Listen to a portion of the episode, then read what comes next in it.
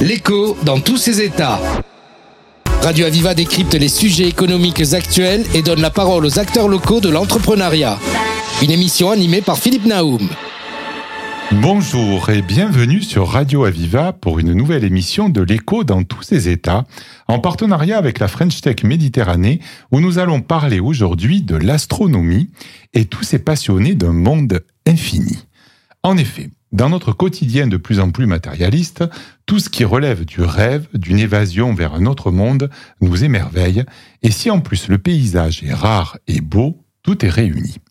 La découverte du ciel, des étoiles, de ce monde inconnu et infini reste une fascination pour beaucoup d'entre nous, et surtout car nous n'y connaissons pas grand-chose.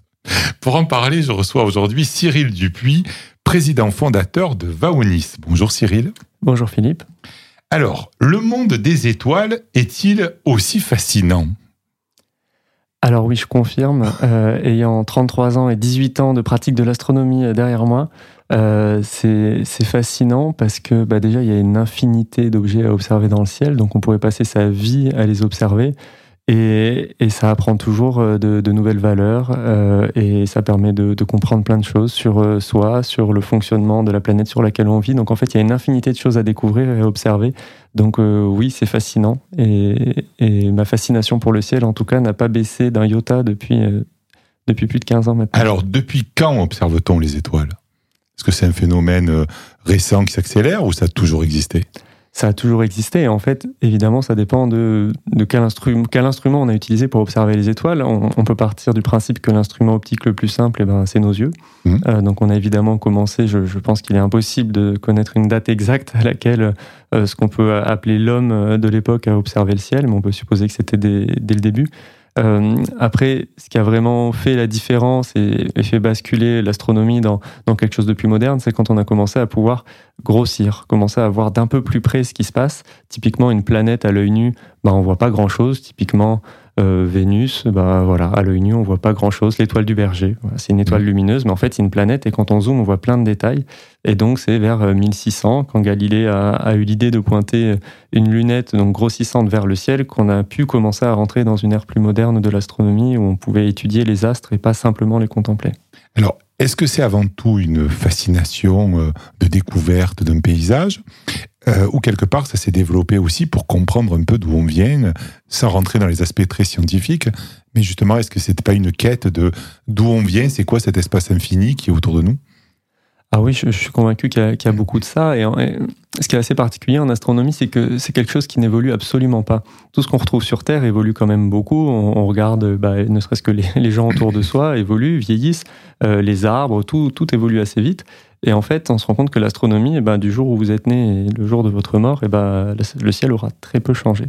Et Donc, du coup, qui, qui, qui, se passionne pour ça? C'est plutôt des jeunes, des personnes d'un certain âge, des scientifiques certes, mais sinon, qui, qui sont les publics?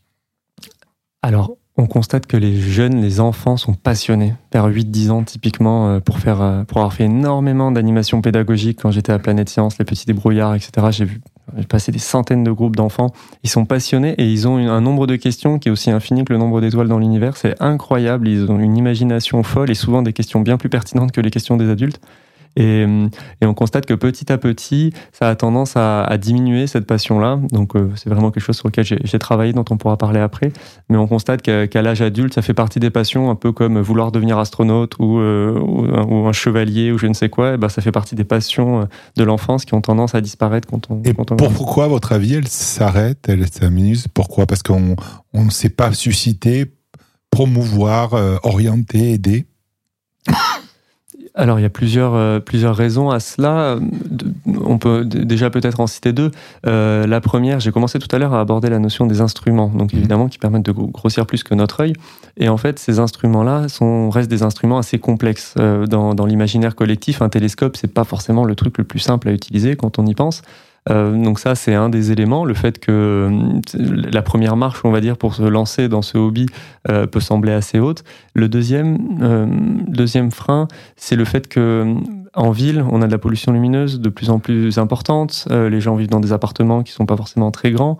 Et, donc se dire qu'on va devoir stocker un télescope euh, volumineux, euh, le trimballer pendant 30-45 minutes en voiture pour aller dans un endroit avec un beau ciel et observer, ça met tout de suite, encore une fois, ça rajoute des contraintes. Donc tout ça mis bout à bout fait qu'on constate que globalement, le nombre d'astronomes amateurs est assez stable depuis plusieurs dizaines d'années. Donc ça veut dire qu'il y a un phénomène lié à l'âge, donc la passion, l'émerveillement, mais il y a aussi par rapport à la situation géographique. Donc il y a des zones peut-être plus favorables pour qu'il y ait des astronomes en herbe. Exactement. Et alors, c'est un peu ce qui est triste finalement, c'est que les zones les plus favorables à l'astronomie, bah, c'est celles où il n'y a pas d'être humain, évidemment, parce que dès qu'on met un être humain, eh ben, l'être humain a la fâcheuse tendance à vouloir éclairer l'environnement autour de lui, et, cette tendance-là fait que le, ciel se dégrade petit à petit. Alors aujourd'hui, il y a tout un tas de technologies qui permettent de s'en sortir, euh, autrement que simplement avec nos yeux, qui sont très limités pour le coup, ils ne sont pas évolués aussi vite que les technologies forcément. Euh, et donc qui nous permettent, même quand on habite en ville, de pouvoir se rapprocher du ciel, mais c'est quelque chose qui est finalement assez récent. Alors après, euh, si je ne me trompe pas, au niveau de l'astronomie, il y a quand même des, un agenda, il y a quand même des calendriers, il y a quand même des moments euh, où on se donne tous rendez-vous parce qu'il y a un truc à voir, quoi. C'est ça, c'est un peu ça. Donc là, on peut se mobiliser à un instant de l'année ou et, aller euh, parcourir et découvrir quelque chose que qu'on verra peut-être qu'une fois dans sa vie. Ah, absolument. Et d'ailleurs, je pars dans un mois et quelques aux États-Unis, parce que le, le 8 avril 2024, il va y avoir une éclipse euh, qui va traverser du Mexique au Canada et donc tous les États-Unis, qui va être, euh, tout le monde l'appelle l'éclipse du siècle. Forcément, en communication, c'est important. En tout cas, ce qui est sûr, c'est que ça va être l'éclipse la plus suivie de l'histoire de l'humanité, parce qu'elle traverse quasiment tous les États-Unis. Donc, en termes de densité de population, forcément, elle va être très suivie. Euh, et donc, c'est typiquement le genre de grands événements qui, effectivement, rassemblent euh, des, millions, des dizaines de millions de personnes. On se souvient tous, de, enfin, pour ceux qui sont assez âgés, de, l'éclipse qu'on a vue à la fin des années 90 en France.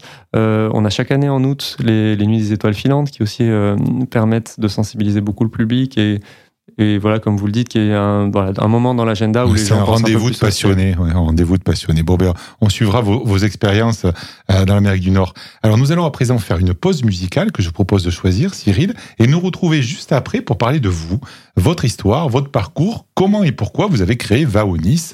Alors, vous nous proposez d'écouter quel morceau? Alors je vous propose d'écouter euh, le morceau Brooklyn de, de, Woodkid, qui est mon chanteur préféré et, qui a vécu à New York et pour y avoir beaucoup été euh, pour, pour le travail. J'ai souvent écouté cette musique en me baladant dans les rues de New York, donc elle a une saveur toute particulière pour moi. Bon voilà, vous nous faites partager ces moments-là. À tout de suite, merci. Aviva! Buying some vintage records in Williamsburg stars Playing paper boats on East River shores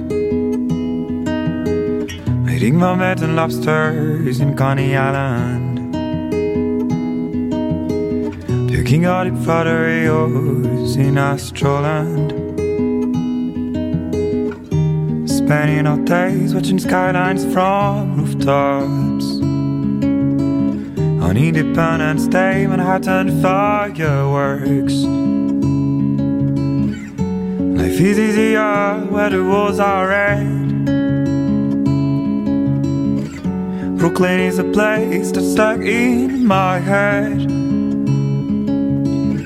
Here in Paris, the rain is falling. My heart belongs to Brooklyn.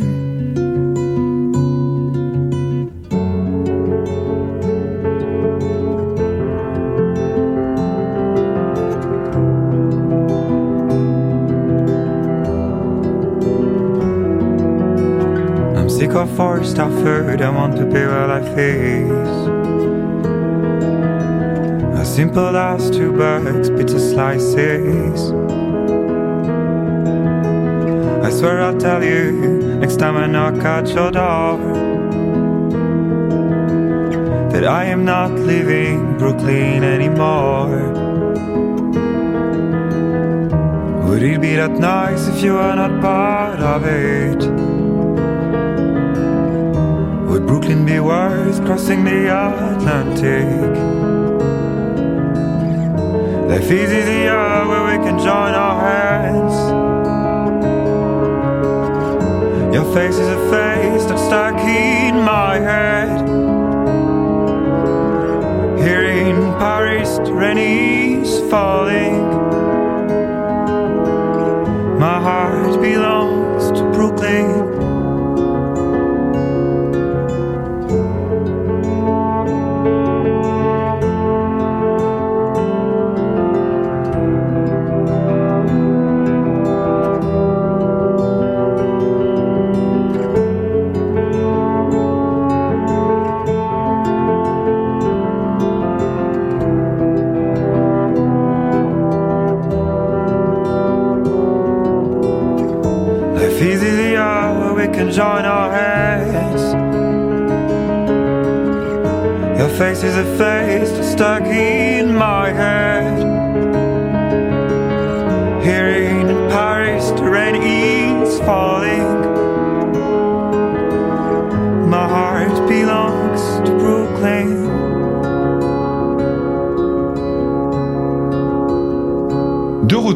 Émission L'écho dans tous ses états pour parler aujourd'hui de l'astronomie et comment entrer dans ce monde merveilleux avec Cyril Dupuis, président fondateur de Vaonis.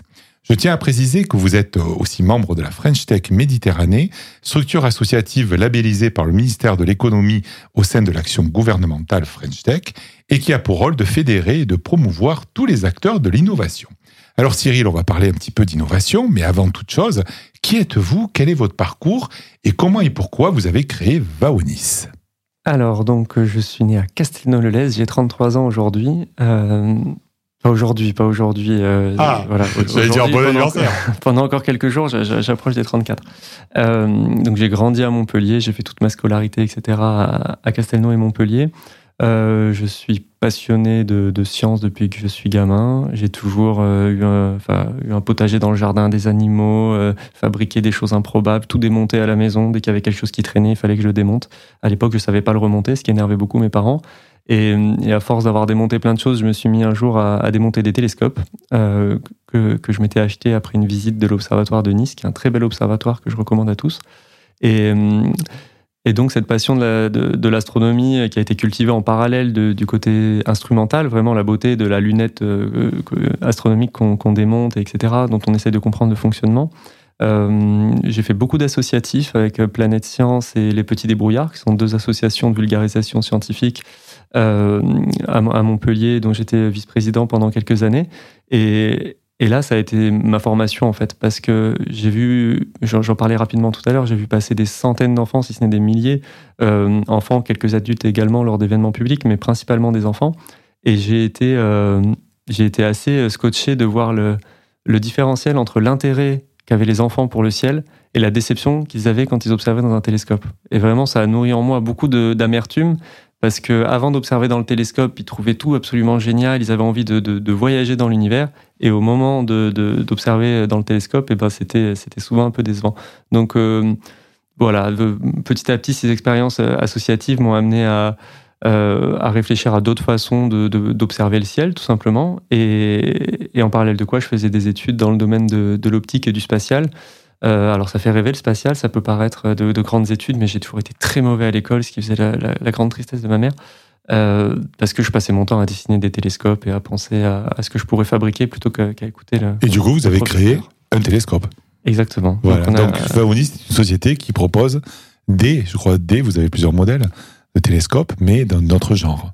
Exactement. Alors qu'est-ce qu'ils ont de différent? Eh ben, ils ont de différent ces télescopes que hum, l'objectif c'était de faire sauter toutes les barrières parce qu'on on en revient toujours à la même chose, c'est que le sujet en tant que tel est passionnant. Pourquoi les gens ne pratiquent pas l'astronomie?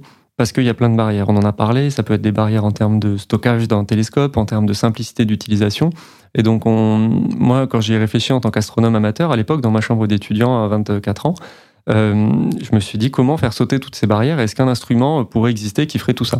Donc on l'a inventé. C'était le premier, c'était en 2015-2016 à peu près, on va dire, le, premier prototype de Stellina, le premier télescope qu'on a commercialisé. Et en fait, c'est un instrument qui est tout automatisé et qui vous permet, vous, sans connaissance à la base en astronomie, de pouvoir mettre le pied à l'étrier sans avoir trop de choses à apprendre. Et donc, c'est un télescope auquel vous vous connectez avec votre smartphone, en Wi-Fi tout simplement, et euh, vous allez être guidé depuis le début. Alors on, le pose à un endroit, on l'oublie quelque part, mhm. et euh, mais il est bien placé. Et avec son téléphone, on pilote tout. Et j'imagine que le téléphone étant ce qu'il est, c'est là la lunette, c'est là où on voit euh, tout ce qu'on est censé voir. Exactement. Alors il y a ce côté qui peut paraître un peu frustrant de se dire qu'on n'observe pas dans un oculaire de télescope. Et en fait, ceux qui ressentent ça, c'est ceux qui n'ont jamais observé dans un télescope. Parce qu'en l'occurrence, c'est souvent des l'œil humain étant très peu sensible. Alors que là, on utilise des capteurs euh, très récents, très performants. Et en fait, en quelques secondes, sur, sur son smartphone, on peut voir des détails dans les galaxies, on peut voir des couleurs dans les nébuleuses, ce qui est complètement inaccessible euh, pour, pour des télescopes traditionnels euh, qui utilisent l'œil de l'utilisateur. Et, et nous, la finalité de ce qu'on fait, c'est vraiment grâce à l'émerveillement qu'on amène avec la beauté des images que créent nos instruments, on invite l'utilisateur à se questionner sur ce qu'il est en train d'observer et donc à comprendre. Et c'est vraiment la finalité de ce qu'on fait, c'est aider nos utilisateurs à comprendre l'univers qui les entoure. Donc vous êtes aussi force de proposition, j'imagine. On l'a évoqué tout à l'heure par rapport à un agenda des choses à voir. Euh, là aussi, l'intérêt, c'est qu'on a un télescope et on peut, si on a aussi son téléphone, être, j'imagine, alerté que ce soir, cette nuit, demain, dans une semaine, il va se passer des choses. Ce serait bien qu'on allume le télescope. Absolument. Dans l'application mobile, on a des éphémérides en fonction de la zone géographique où vous vous trouvez. Donc euh, les clients aux États-Unis ne voient pas les mêmes choses qu'un client, euh, je sais rien, en Afrique ou en Australie. Et, donc, on accompagne nos utilisateurs pour euh, savoir quoi observer, l'univers étant euh, immense. Euh, et, contrairement à cet œil qui, qui, qui faiblit dans l'oculaire du, du, télescope, là, l'intérêt, c'est qu'on, j'imagine, vu que c'est un téléphone, on doit pouvoir l'enregistrer, le partager. Absolument. Et il y a aussi cette notion de... Il y a la double notion de partage. Euh, le, partage de, de, de l'observation sur son téléphone et le, le, fait de pouvoir la partager sur les réseaux sociaux, mais aussi le fait de pouvoir observer à plusieurs en même temps un objet.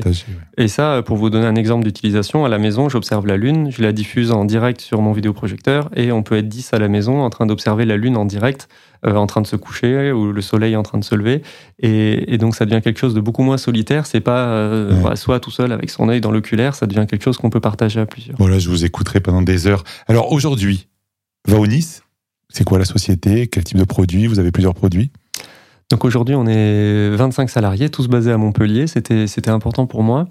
Euh, toute la fabrication de nos deux premiers produits est réalisée à Montpellier. Donc les deux premiers produits, donc Stellina n'est plus commercialisé, il commençait à dater un petit peu.